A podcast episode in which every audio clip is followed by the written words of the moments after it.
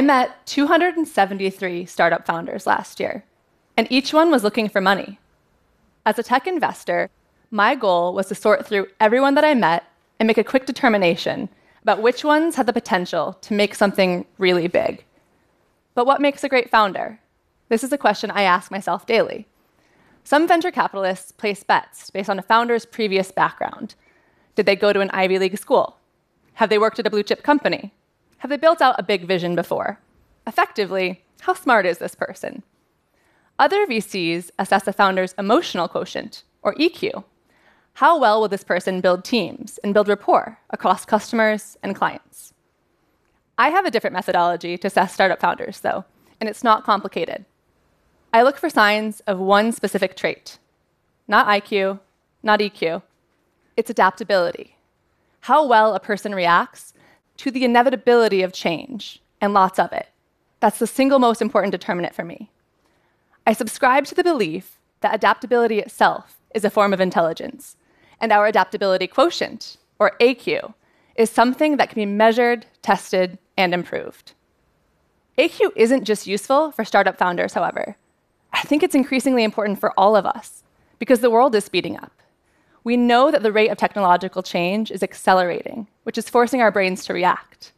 Whether you're navigating changing job conditions brought on by automation, shifting geopolitics in a more globalized world, or simply changing family dynamics and personal relationships, each of us, as individuals, groups, corporations, and even governments, are being forced to grapple with more change than ever before in human history. So, how do we assess our adaptability? I use three tricks when meeting with founders.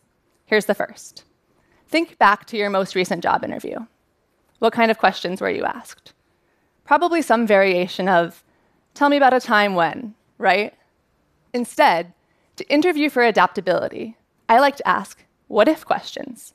What if your main revenue stream were to dry up overnight? What if a heat wave prevented every single customer from being able to visit your store?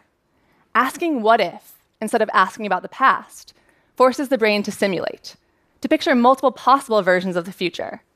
The strength of that vision, as well as how many distinct scenarios someone can conjure, tells me a lot.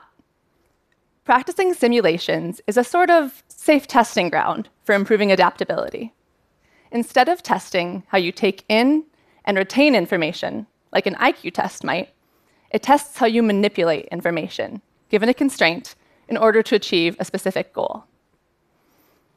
The second trick that I use to assess adaptability in founders is to look for signs of unlearning. Active unlearners seek to challenge what they presume to already know and instead override that data with new information, kind of like a computer running a disk cleanup. Take the example of Destin Sandlin, who programmed his bicycle to turn left when he steered it right, and vice versa. He called this his backwards brain bike, and it took him nearly eight months just to learn how to ride it kind of sort of normally. The fact that Destin was able to unlearn his regular bike in favor of a new one, though, signals something awesome about our adaptability. It's not fixed. Instead, each of us have the capacity to improve it through dedication and hard work. On the last page of Gandhi's autobiography, he wrote, I must reduce myself to zero. At many points in his very full life, he was still seeking to return to a beginner's mindset, to zero, to unlearn. In this way, I think it's pretty safe to say Gandhi had a high AQ score.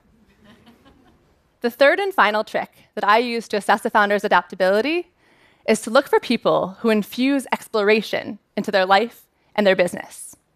There's a sort of natural tension between exploration and exploitation, and collectively, all of us tend to overvalue exploitation.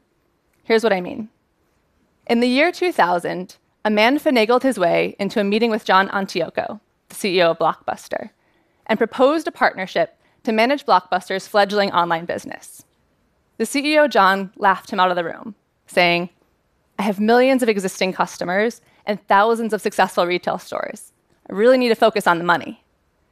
The other man in the meeting, however, turned out to be Reed Hastings, the CEO of Netflix. In 2018, Netflix brought in $15.8 billion, while Blockbuster filed for bankruptcy in 2010, directly 10 years after that meeting. The Blockbuster CEO was too focused on exploiting his already successful business model, so much so that he couldn't see around the next corner. In that way, his previous success became the enemy of his adaptability potential. For the founders that I work with, I frame exploration as a state of constant seeking, to never fall too far in love with your wins, but rather continue to proactively seek out what might kill you next. When I first started exploring adaptability, the thing I found most exciting is that we can improve it. Each of us has the capacity to become more adaptable. But think of it like a muscle.